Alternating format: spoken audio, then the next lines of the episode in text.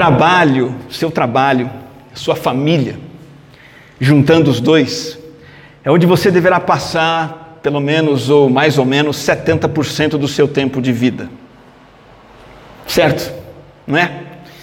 De 24 horas que você tem num dia, se você está bem, você dorme 8. É bom dormir 8 horas. Nem todos conseguem.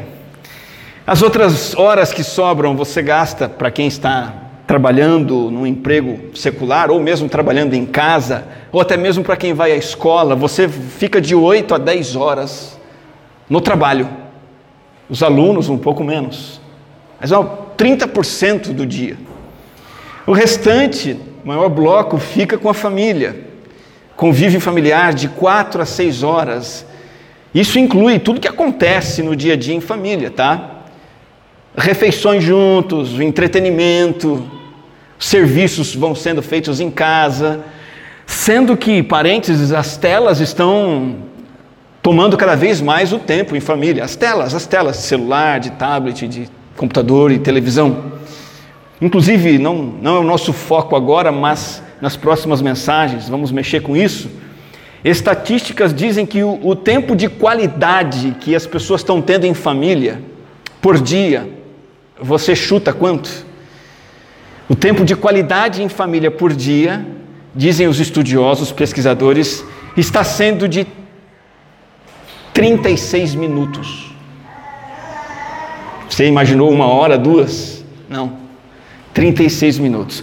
Enfim, tempo dormindo, tempo trabalhando, tempo em família. Depois disso, aí você tem o tempo com a igreja, você tem tempo de atividade física numa academia, tempo com amigos, mas no geral, 70% do nosso tempo nós gastamos com essas duas coisas. E eu pergunto como estão esses ambientes? E a maioria de vocês vai concordar comigo que, em geral, esses ambientes estão desgastados por problemas. Posso arriscar que boa parte de nós aqui estamos tendo algum tipo de problema, seja na família, seja no trabalho, e muitos em ambos. Isso porque as relações sociais são complicadas, não são? Conta-se, né, que foi assim que aconteceu um dia comum na vida de um brasileiro. O patrão brigou com o funcionário. Funcionário ficou irritado, chegou em casa, se vingou com quem? Com a esposa. Foi grosseiro com a esposa. A esposa ficou nervosa, chateada, gritou com o filho. O filho ficou chateado também, recorreu ao cão, deu um chute no cachorro, e o cachorro correu para frente da casa e mordeu o patrão que tinha ido lá pedir desculpa para o funcionário. E assim a gente vai vivendo, em muitos casos, um ciclo insano de atrito, e nós queremos melhorar. E fazemos coisas para melhorar os convívios familiares e de trabalho. Tem gente que foge de um para o outro, né? Trabalho é tão ruim que foge para casa. Tem gente que vai na contramão. A casa está tão ruim que foge para o trabalho. Tem gente que escolhe dar um tempo para o trabalho, dar um tempo para a família. Troca de família, troca de emprego. Toma medicamento para ficar calmo, medicamento para dormir se distrai com telas, se distancia, busca um direcionamento de, da psicologia, dos coaches, e a melhora não vem. E eu, eu estou aqui hoje de todo o coração para dizer para você basicamente isso. Muitas vezes a melhora não vem, porque a única solução é convidar Jesus Cristo para ser o Senhor desses convívios sociais. E é isso que pode estar faltando, talvez, na sua vida. Efetivamente convidar Jesus Cristo para estar no centro. Qualquer crente concorda que Cristo é supremo como Criador, que Cristo é soberano na criação, que Ele controla tempos, acontecimentos, galáxias, que Ele fundou e governa a igreja que Ele é o Senhor da salvação porque morreu e ressuscitou por nós. Qualquer crente concorda com Colossenses 1, 15 a 18. Ele é a imagem do Deus invisível, Jesus Cristo é o primogênito da criação, ele é o chefe, diz, diz esse versículo. Todas as coisas foram criadas por Cristo, para Cristo, em Cristo tudo subsiste, ele tem supremacia em tudo. Agora, é urgente trazer essa supremacia, o tema de Colossenses, para as nossas esferas de vida, para os nossos relacionamentos de família e trabalho, que estão absorvendo todas as horas da nossa vida. Olha que coisa maluca. A gente admite que Cristo foi Senhor desse dia lindo que tivemos, do sol que se pôs agora há pouco, que se levantou pela manhã, que, que Ele harmoniza todas as coisas, que Ele sustenta todas as coisas, glória a Deus, concordamos com isso, mas queremos a soberania dele também nesses convívios familiares de trabalho? Dizem que no velório, velório de um crente que morreu com idade avançada, o pastor, na cerimônia, fúnebre estava rasgando elogios para aquele homem. Fulano de Tal foi um ótimo marido. Ele foi um exemplo de pai. Que excelente cristão que foi este homem que agora está aqui, morto. E a viúva se virou para um dos filhos discretamente e disse: Viu, vai lá no caixão, vê se é mesmo seu pai que está lá dentro.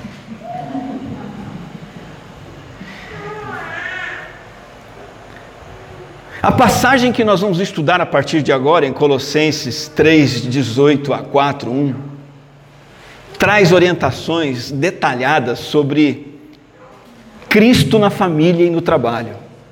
A fé colocada em prática nesses relacionamentos sociais mais importantes da vida, que é onde vamos passar a maior parte dos nossos anos. Se você quiser deixar sua Bíblia aberta, Colossenses 3,18 nós vamos dar uma olhada nessas passagens aí e, e estamos percebendo que os deveres sociais foram colocados para os crentes desde cedo, desde o início da história da igreja.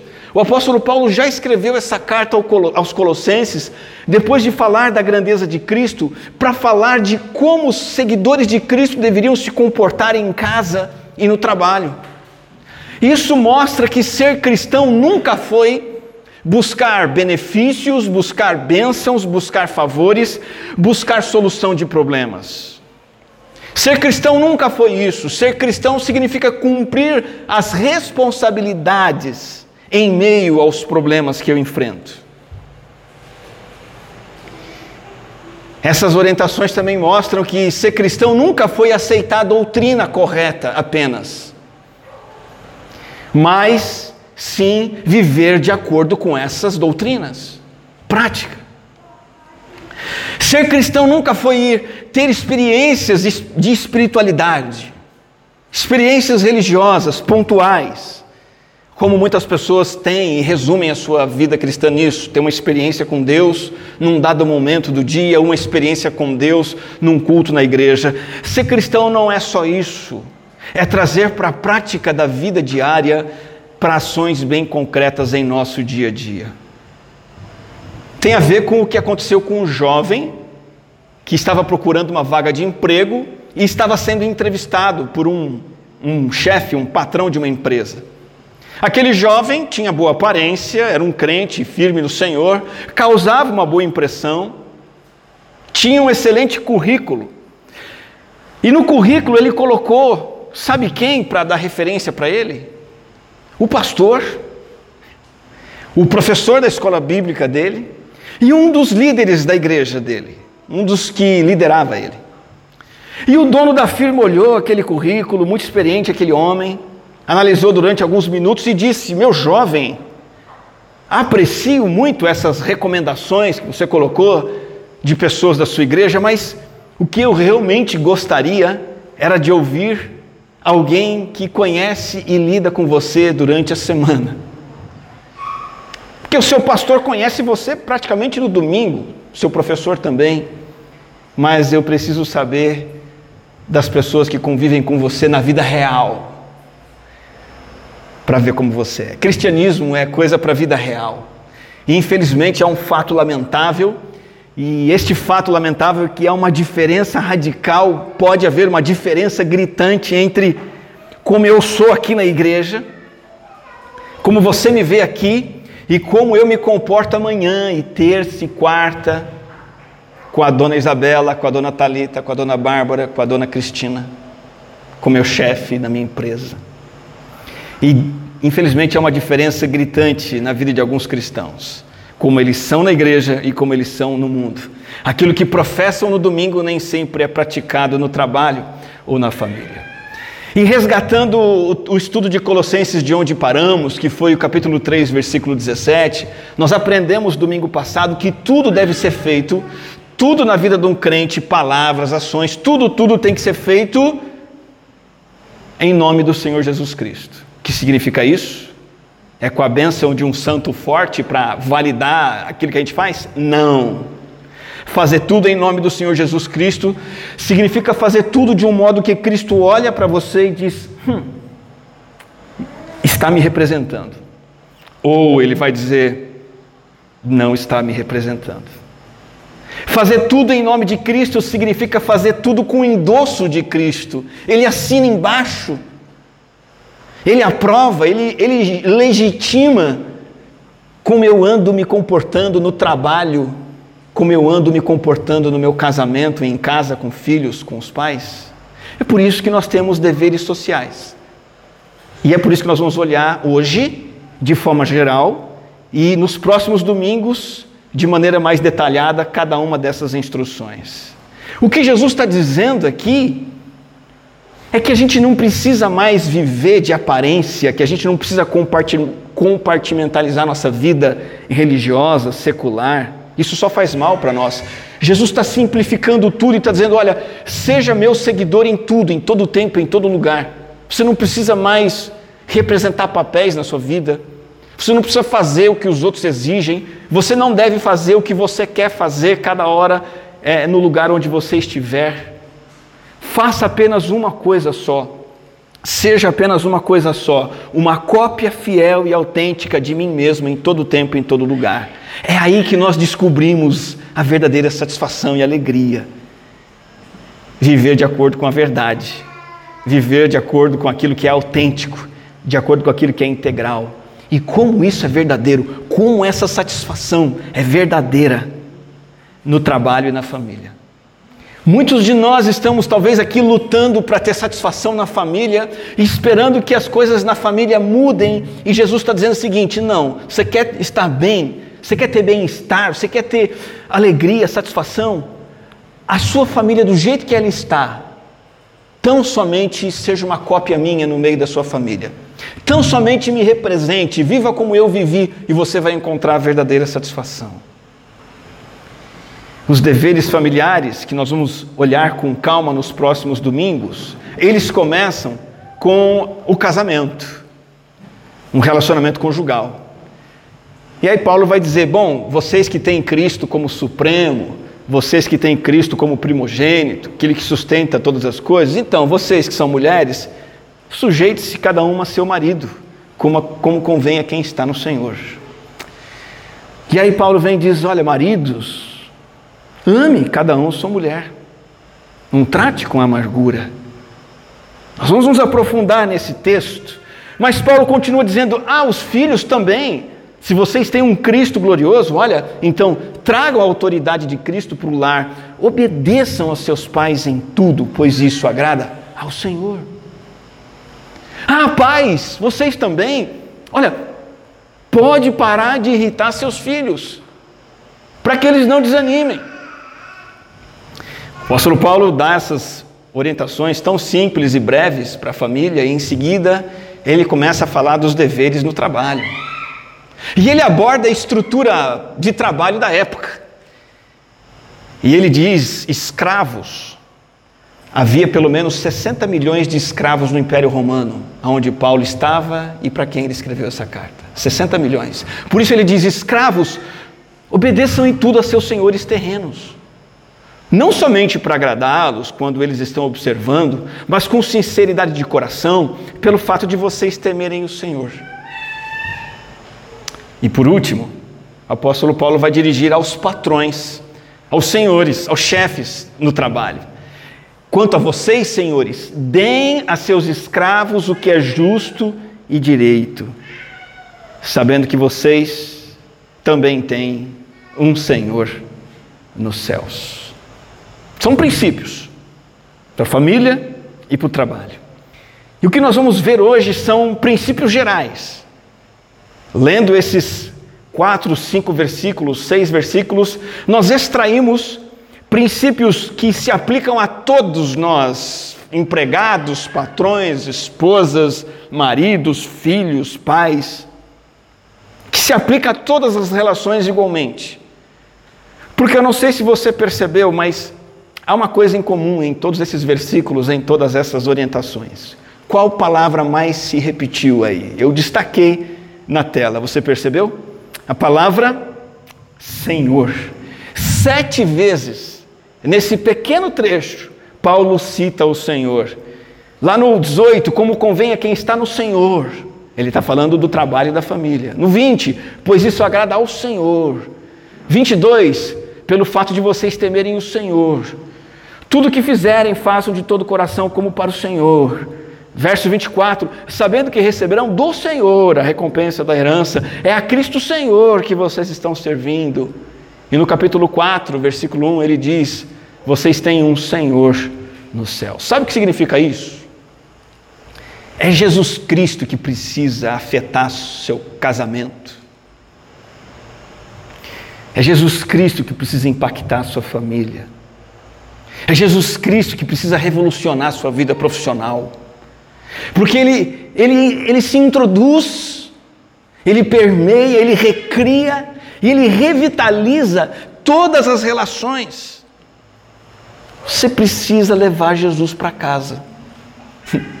Você precisa levar Jesus para o trabalho, para a sua vida social. E os princípios são esses. Em primeiro lugar, diante daquilo que Paulo nos colocou aqui, o primeiro princípio é que o Senhor, então, ele tem que ser a meta, a meta das relações sociais. Eu tenho que praticar esses deveres para com meu casamento, filho, pai, trabalho, como uma demonstração de minha devoção ao Senhor. Ele é a minha meta. Deixa eu perguntar uma coisa para você muito simples. Talvez a sua resposta quando você entrou nessa barca, e talvez você esteja pensando que é uma barca furada, talvez a resposta lá atrás fosse outra, mas hoje, qual é a sua meta para o seu casamento?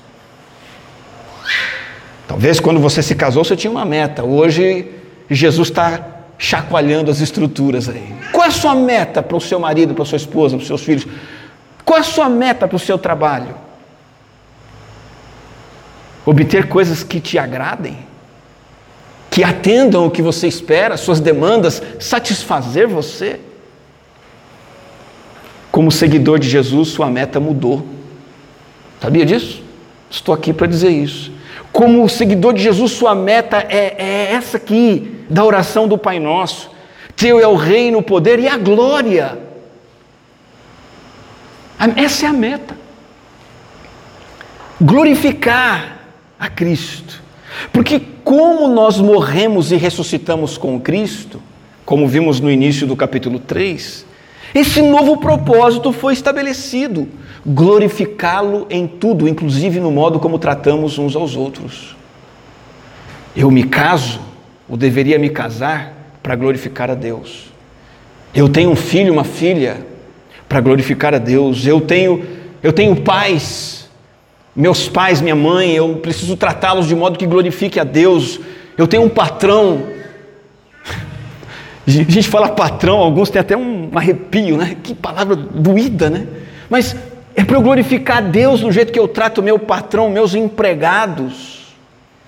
Nada disso mais é para o meu prazer, para o aumento da minha conta bancária, a priori não para minha satisfação, não é mais, para me servir não é mais. Façam tudo para a glória de Deus. 1 Coríntios 10, 31, não 10, é 1 Coríntios 10, 31. Diz que duas garotas jovenzinhas estavam conversando e uma disse assim: Terminei com Roberto. A amiga respondeu: É mesmo? Mas por quê? Ela disse: Ah, a gente ficou noivo, mas ele tinha um monte de defeitos. Aí eu terminei com ele. Aí a amiga perguntou: É? E aquela aliança linda de noivado se devolveu? Ela disse: não. A aliança não tinha defeito nenhum. A meta dessa jovem é ter um Roberto perfeito. Ela não vai encontrar, vai casar com qualquer um. E se ela continuar com essa meta, ela não vai dar certo em casamento nenhum. Porque a meta dela não é glorificar Cristo, é ter um Roberto perfeito. A nossa meta é agradar o Senhor no modo como tratamos os outros. A pergunta, a grande pergunta que eu tenho que fazer quando eu chego em casa é: agrada a Deus o modo como eu vou tratar a minha digníssima esposa? Interessa se ela está de mal comigo, não interessa se ela está gorda, se ela está magra, se ela reclama, não interessa. A minha meta não muda. Minha meta como pai, filho, empregado, patrão. A minha meta não é isso agrada a mim? Não. O que deve reger o meu tratamento dado aos outros é se eu glorifico a Deus ou não. Não estou mais preocupado em consertar meu cônjuge, forçar a mudança, ter filhos bonzinhos. Não. Minha meta é agradar o Senhor no modo como trato o cônjuge. Porque você é casado, você é casada aqui neste culto, você mostra devoção a Cristo cantando aqui? Oh, glória, aleluia. Cristo é adorado. Orando, louvando, sim, mas você também glorifica a Cristo no jeito que tem tratado seu cônjuge. O valor que você dá a ele, no seu coração, no modo como você trata ele no dia a dia e também como você trata ele na frente dos outros.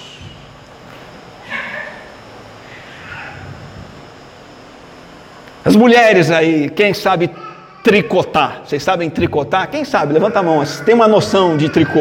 Hoje em dia é perigoso perguntar isso. A mulherada não sabe mais. Eu vi uma mão só. Tem mais alguém? Tem outra ali, outra aqui. Muito bom.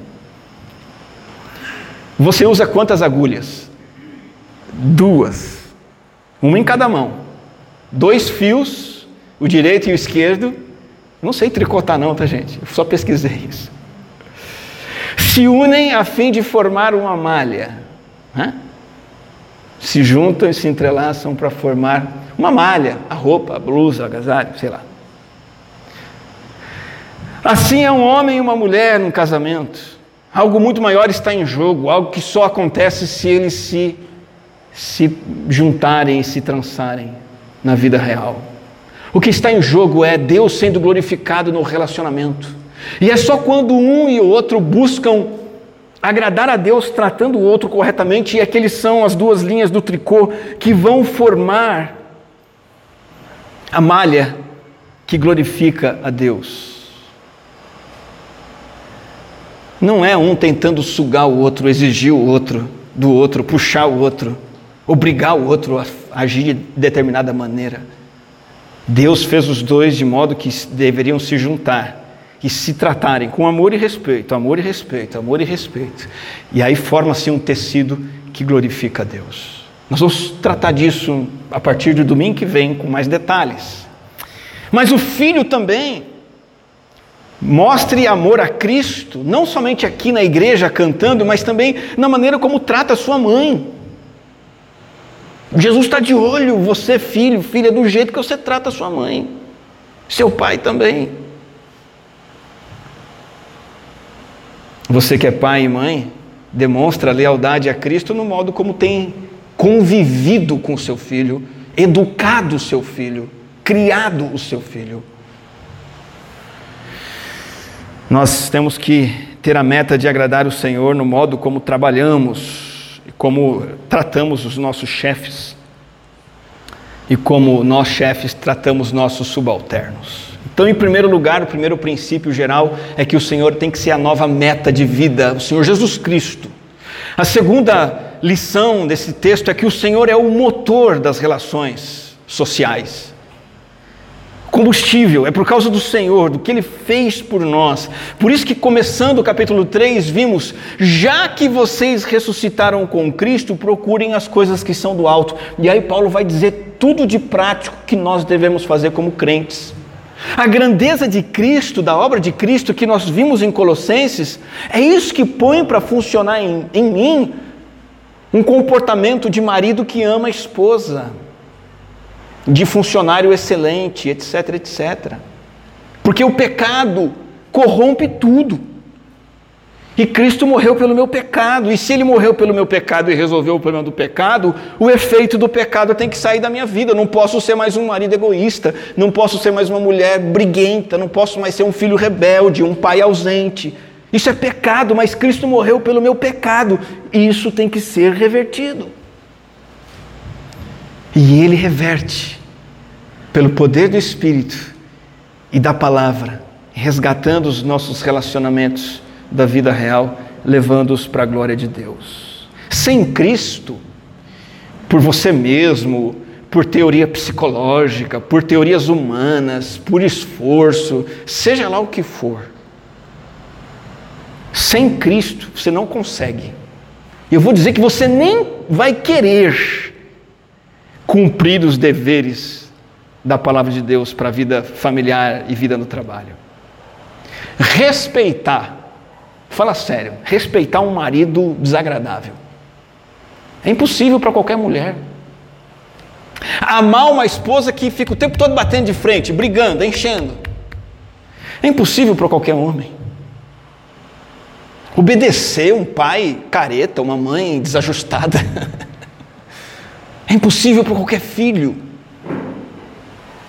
Educar o filho num mundo que está cheio de atrações, telas, redes sociais, possibilidades e propostas. Investir na educação de um filho é impossível por nós mesmos. Trabalhar com dedicação num, numa, numa vida profissional pós-pandemia no Brasil, em que o poder aquisitivo caiu lá embaixo, tudo aumentou, seu salário não, o seu patrão só piorou depois da pandemia. Trabalhar bem, trabalhar com alegria, eu não tenho vontade nem, nem poder para fazer isso. O motor é Cristo. O motor é Cristo. Inclusive, falando de disposição para o trabalho, conta-se a história de três trabalhadores que foram pela primeira vez juntos passar uma semana de férias na praia. Nunca tinham visto a areia do mar, nem o mar. Aí o primeiro, espantado, disse: Oxe, quanta água! segundo disse: Oxe, quanta areia! Alguns já sabem onde essa história vai dar. O terceiro disse: Eu vou embora, vou embora. Eles perguntaram: Por que você nem curtiu a praia? Não. Se aqui tem tanta água, tanta areia, só falta aparecer o patrão aí com um saco de cimento e botar a gente para trabalhar. Nós não queremos trabalhar. Se o nosso motor é o salário, se o nosso motor é o patrão bonzinho, o plano de carreira, seja lá o que for, nós não queremos trabalhar. Mas em Cristo tudo isso é possível. Jesus tem o poder necessário para você cumprir os seus deveres. Ele é o motor que impulsiona e capacita tratar a família e o trabalho segundo a vontade dele. E se você realmente teve um encontro com Cristo, ele vai afetar as suas relações sociais, porque ele é o motor delas. Ele é a meta, ele é o motor, mas não para por aí, ele também é o mandante. Ele é o Senhor. Ele exerce o senhorio absoluto sobre tudo, não só sobre o cosmos, o universo, mas sobre a sua vida social. Não há nenhuma única área da vida do crente que não deva estar debaixo do controle de Cristo. Ele tem que ser o seu chefe no casamento. Ele tem que ser o seu chefe na família, o seu, o seu chefe no trabalho, o seu chefe na vida social. Jesus está dizendo, desde o princípio, ele está dizendo: tudo é meu. Tudo. Todas as relações precisam estar no Senhor. É muito interessante o apóstolo Paulo, no capítulo 4, falando, falando para os patrões, dizia assim: Patrões, olha aqui, saiba que vocês têm um Senhor nos céus. Não acho que manda, não. Não é do jeito de vocês. Isso diz a cultura romana. A cultura romana, um patrão pode fazer o que quiser com o escravo, vocês que têm Jesus, não. Isso não é só para o patrão. Todos nós temos um Senhor nos céus. Você que é filho, filha, marido, esposa, empregado, você tem um Senhor nos céus e Ele quer mandar em tudo. Poxa, Cristo é chatão, hein? Boa. História é essa? Ditador? Não é. É porque Ele te ama. A vontade dele é perfeita, Ele tem o melhor para a sua vida. Então você não vai fazer mais nada do seu jeito, ponto final. Amém? Difícil falar amém para isso, né? Jesus está dizendo: não faça mais nada do seu jeito. Você não vai fazer mais nada em retaliação àquilo que os outros fazem. Você não vai mais apenas ricochetear comportamentos. Você não vai seguir fórmulas da sabedoria secular, das ciências humanas, da psicologia. Não vai. Frequentemente elas colidem com as vontades de Cristo. Você não vai seguir conselho da televisão. Você não vai dar ouvido para as mídias sociais. Você vai abrir a sua Bíblia. Se você é crente e crê na soberania de Cristo, você vai fazer isso. Você vai abrir sua Bíblia. Você vai ler. Você vai compreender. Você vai aceitar. E vai colocar em prática o que ela diz para tudo, para a família e para o trabalho também, porque a Bíblia é a palavra autoritativa do Senhor. Soube de alguns de vocês que assistiram a live do Fernando sobre como ele aceitou a morte da esposa, e até alguns de vocês compartilharam isso com outras pessoas e foi bênção. Que bom. E eu me lembro que no final da live, na entrevista, ele diz assim: no meio, eu acho, não sei. Perguntaram para ele: Fernando, como é que você conseguiu aceitar a morte da sua esposa? A resposta dele foi essa: Na minha relação com Deus, está bem claro para mim quem é o Senhor e quem é o servo. Se ele, como Senhor, decidiu que minha esposa deveria morrer, ele é o Senhor. E se o senhorio de Cristo é tão radical ao ponto de eu aceitar a morte de uma esposa, por que, que esse senhorio não tem que ser radical também a ponto de eu me submeter ao que ele diz para mim como marido e fazer o que ele manda com a minha esposa, com meu pai, com a minha mãe, no meu trabalho? O Senhor é a meta, o Senhor Jesus é o motor, o Senhor Jesus é o mandante. E por último, ele tem que ser o modelo nas relações sociais. Jesus tem que ser o seu exemplo. Ele tem que ser o exemplo.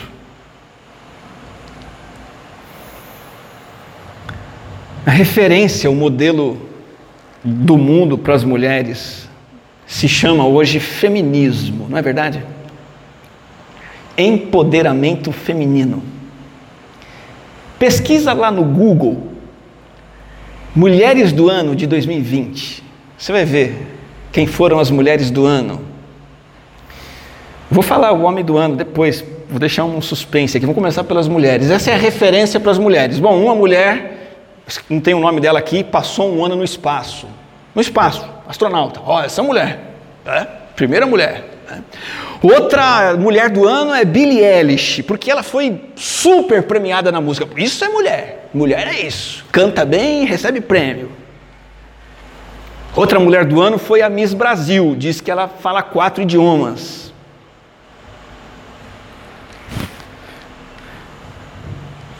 Ah, vice-presidente dos Estados Unidos, Kamala Harris, isso é mulher, porque ela é vice-presidente, ela manda.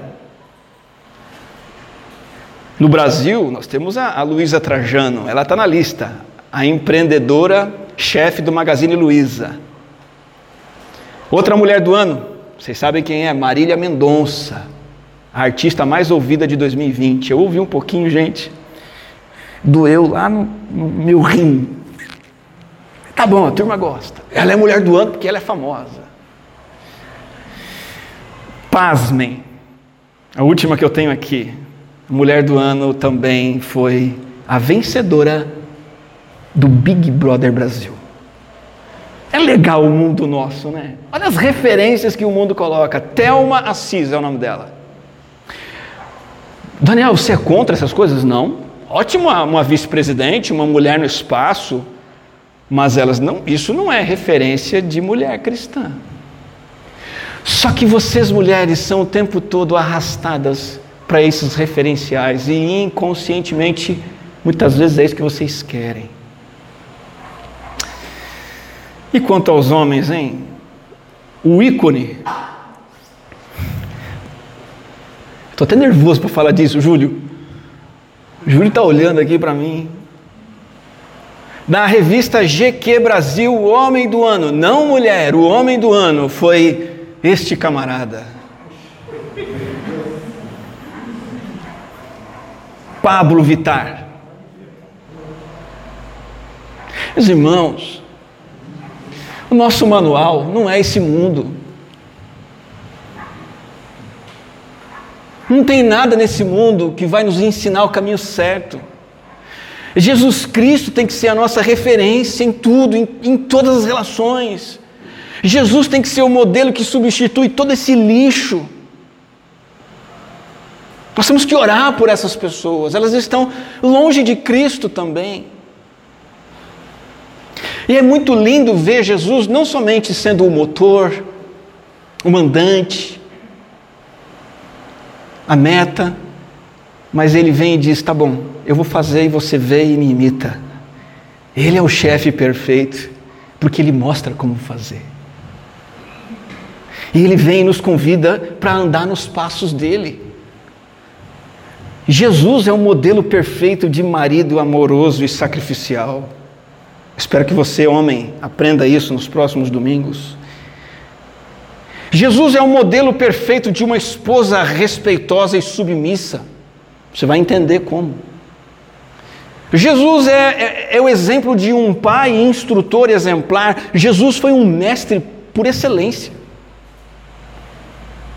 Jesus é um modelo perfeito de como ser um filho, porque ele foi um filho radicalmente obediente ao Pai Celestial. Jesus é o exemplo de um funcionário padrão. Jesus é a referência de qualquer patrão justo e generoso. Ele tem que ser a nossa lente, ele tem que ser o nosso patrão. Por isso eu digo para você hoje: olhe para Cristo. Quanto mais você se apropriar de Cristo pela palavra, debaixo da ação do Espírito, mais você vai se apropriar do conhecimento dele e estará preparado para cumprir os seus deveres familiares e sociais. Eu quero terminar essa mensagem dizendo de novo que você vai viver 70% da sua vida, do seu tempo, na família e no trabalho. E acrescento que Cristo Jesus morreu e ressuscitou por você, reivindicando esses contextos Jesus não é só o Senhor do universo, nem o Senhor aqui neste culto. Jesus quer ser o Senhor dos seus convívios sociais. Eu sei que eles estão desgastados pelo pecado. Os, os meus convívios também estão. E o desgaste acontece quando nós tomamos as rédeas e fazemos as coisas do nosso jeito. Mas quando Cristo governa, ele afeta as nossas relações sociais, recriando, restaurando e revigorando tudo. Olhe para Cristo, que Ele seja sua meta, o seu motor, o mandante e o modelo para você. Vamos orar. Graças te damos, Senhor, por vir até nós em nossa vida real, bater a porta do nosso coração, da nossa vida e pedir para entrar. E hoje nós sentimos o Senhor batendo a porta da nossa vida e decidimos abrir, humildemente, cheios de gratidão, abrimos a porta para o Senhor entrar, para ser a nossa referência, o Senhor dos nossos relacionamentos familiares e do trabalho. Abrimos a porta para o Senhor entrar e dizemos: Senhor, entregamos tudo a Ti, tudo em nome do Senhor Jesus é que nós oramos. Amém.